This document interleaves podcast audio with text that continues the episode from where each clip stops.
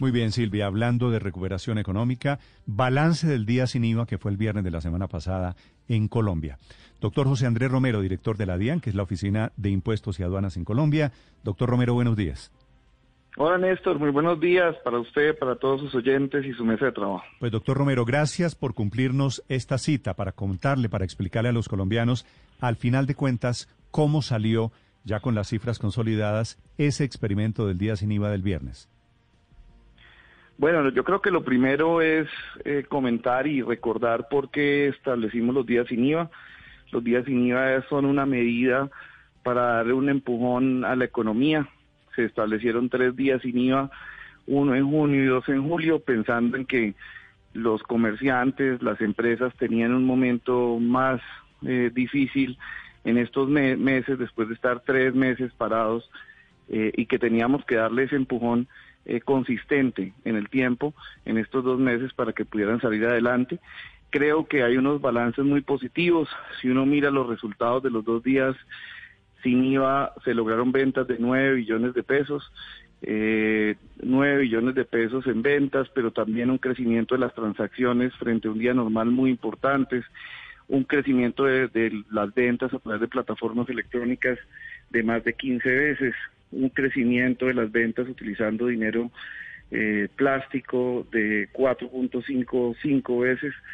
Y pues todo esto lo que muestra es que el empujón que se quería dar a la economía, el mensaje que quería dársele a los consumidores, a los comerciantes, a la economía en general, para que tomara unos eh, caminos diferentes y se readaptara, se reactivara, pero de una manera más virtual, una manera eh, diferente, eh, creo que se logró y eso es lo que tenemos que, celebrar y dar como parte del balance de este primer día. Doctor Romero, ¿cuántas transacciones, eh, y, y, ustedes seguramente ya las tienen medidas, hubo el viernes, el día sin IVA?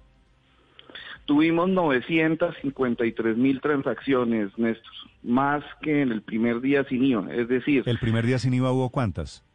Hubo 800 mil transacciones. ¿Y allí alcanzan a medir ustedes cuántas son de comercio electrónico y cuántas presenciales? Casi un millón, digamos, para redondear. ¿Qué porcentaje en cada una? Sí, a ver, digamos que las cifras que nosotros tenemos de factura electrónica no diferencian de cuáles son de comercio electrónico y cuáles son presenciales, pero tenemos las cifras de la Cámara de Comercio Electrónico que dice que en el comercio electrónico tuvimos ventas de alrededor de 400 mil millones de pesos. Entonces, sin duda, el comercio electrónico subió, subió 15 veces porque el comercio electrónico en Colombia era muy bajito.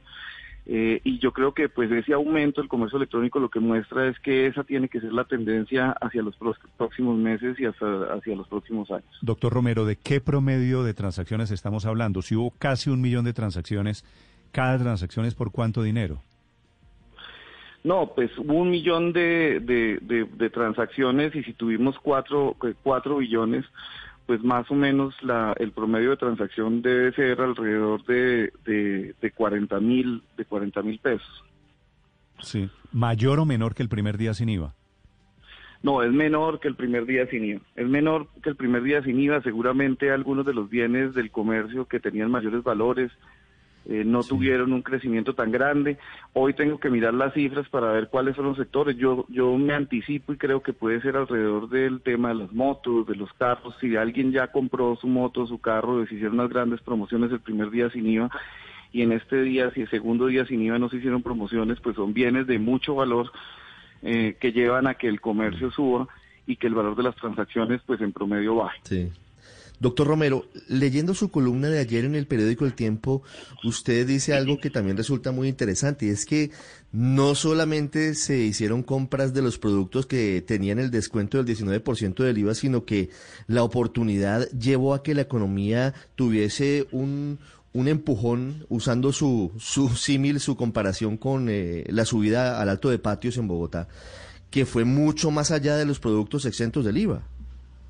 Sí, yo creo que eso es lo, más importante, darnos cuenta que eh, se seleccionaron desde la ley de crecimiento y ahorita ampliamos unos pocos bienes, cinco categorías de bienes, pero, pero fíjense que los comerciantes y la economía reaccionó frente a todos los bienes del comercio. Cuando uno mira lo que creció eh, el, el, comercio de otros bienes no exentos, creció hasta más que el comercio de los bienes exentos. Entonces creo que esa es la teoría del empujoncito. Uno lo que tiene que hacer es eh, crear políticas, mandar un mensaje a la economía para que el chip de la gente, para que la mentalidad de las personas cambie y ayudemos a reactivar en todos los sectores, no solamente el sector comercial, sino también el sector eh, eh, o de los bienes exentos, sino el sector comercial de los otros bienes y también el sector empresarial. Del total del comercio del viernes, doctor Romero, ¿qué porcentaje, qué tantos productos sin IVA se, se vendieron y qué tantos productos que inclusive tenían IVA que también se vendieron? ¿Quién ganó ese pulso, digamos? Eh, el cálculo que tenemos es que de un día de comercio, un día sin IVA, la sexta parte son bienes exentos. Entonces, si asumimos que las ventas fueron de 4 billones, la sexta parte de 4 billones son alrededor de, de 850 mil o 800 mil millones de pesos. Entonces, 800 mil fueron exentos eso significa que si uno hace el cálculo de cuál fue el costo del, día sin IVA, pues sería 800 mil por 19%, eh, y eso sería alrededor de 150 mil millones de pesos de costo fiscal. Sin embargo, es muy importante aclararle a los oyentes que el costo fiscal no es ese valor que se hubiera recaudado por ese nivel de ventas, porque si no hubiera habido días sin IVA, las ventas de esos bienes exentos no hubieran sido 800 mil, sino hubieran sido solamente 200 mil. El verdadero sacrificio fiscal son 40 mil millones y con esos 40 mil millones estamos generándole una inyección o, una reactivación a la economía de 4 billones de pesos. Eh, doctor Romero, algunos almacenes tuvieron que cerrar la venta en línea eh, a media tarde, en la mitad de la tarde, para hacer la facturación. Eh, ¿Tuvieron dificultad finalmente? Eh, por el volumen que se dio en lo, en lo electrónico para hacer esa facturación y, qué están pensando para el próximo día sin IVA para tratar de que, de que la jornada pueda ser completa en, en materia de online. Ese tema pues se está trabajando con los comerciantes desde el Ministerio de Comercio Exterior y desde la Consejería eh, de Transformación Tecnológica porque sin duda yo creo que lo que nos muestra esta jornada es que en Colombia los comerciantes se tienen que seguir transformando y se tienen que seguir adaptando y hacer inversiones importantes en el desarrollo de sus plataformas. Eh, obviamente el acompañamiento del gobierno, los incentivos del gobierno eh, son importantes para que se dé esta transformación, pero yo creo que el mensaje es claro para los comerciantes y hay muchos que están haciendo sus inversiones con miras hacia el futuro.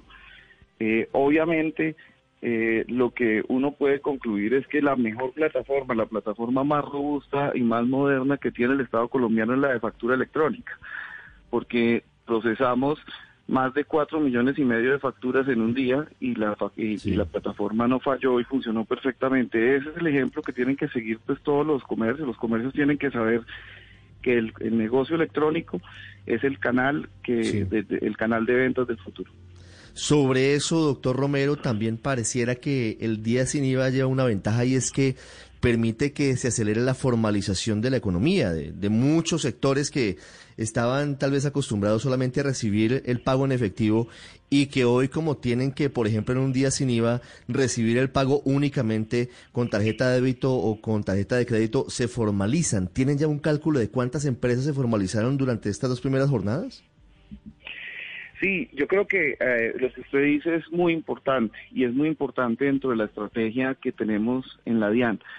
Un país en donde el 70%, 65% de la economía es informal, significa que ese 65, ese 70% de las de las empresas pues no están pagando los impuestos que corresponden, no están eh, vinculando a sus empleados de manera formal, pagándole las, los parafiscales que corresponden. Y ustedes saben que desde el principio eh, esta administración creó no solamente el tema de factura electrónica, sino también el régimen simple de tributación para generarles el camino y ayudarles a estas personas que se formalicen. Por eso hemos hecho alianzas con las cámaras de comercio, con las diferentes agremiaciones, con ACOPI, con FENALCO, con la ANDI, para poderle llegar a estos empresarios y mostrarles que formalizarse es sencillo, pero adicionalmente que formalizarse no necesariamente es costoso, que es más costoso vivir en la informalidad.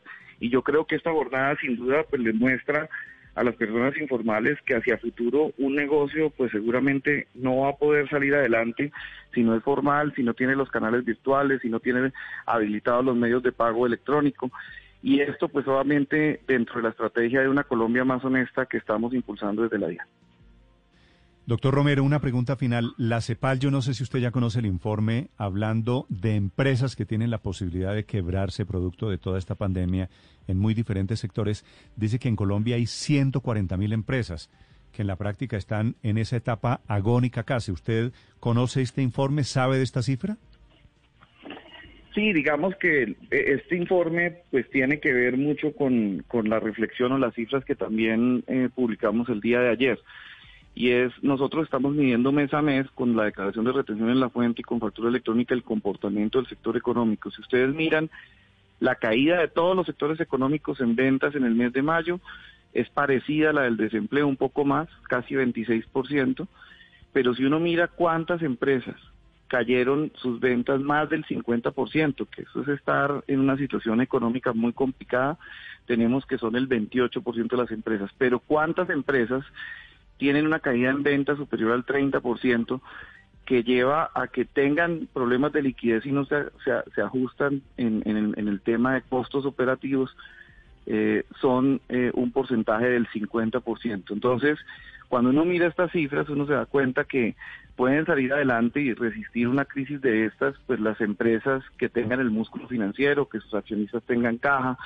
o que eh, de alguna manera, como lo hemos hecho desde el gobierno, tienen acceso a unos créditos garantizados por el gobierno. En la medida en que podamos darle acceso a estos créditos, vamos a poder salvar a muchas de estas 140 mil empresas.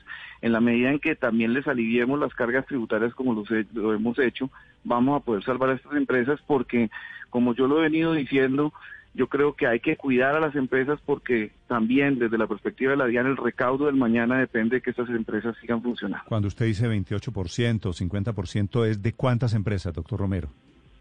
Las empresas que hoy en día están registradas en la DIAN son 427 mil empresas. O sea, 140 mil que dice la CEPAL que están en riesgo es un porcentaje muy alto, más del 30%. Sí, pero yo creo que, que es posible que, que la CEPAL también esté incluyendo el sector informal eh, y las empresas, porque ellos hablan de todas las de todas las empresas. Nosotros tenemos una gran informalidad en Colombia y obviamente pues eso lleva a que el porcentaje frente al total de las empresas, las, las empresas informales pueden ser un millón trescientas mil empresas más. Entonces, cuando uno mira 140 mil frente al total de las de las empresas, pues es, muchísimo. Pero, pero es decir, fuera de si son formales, si son informales, si pagan o no impuestos, al final de cuentas son empresas. Sí, sí pero sería un porcentaje más o menos del 10%, o sea, pues de, de, de, acuerdo con las cifras de la CEPAL. 10% de las empresas que hay en Colombia en riesgo de supervivencia en este momento. Así es, sí, señor. Muy bien. Gracias, doctor Romero, por acompañarnos esta mañana.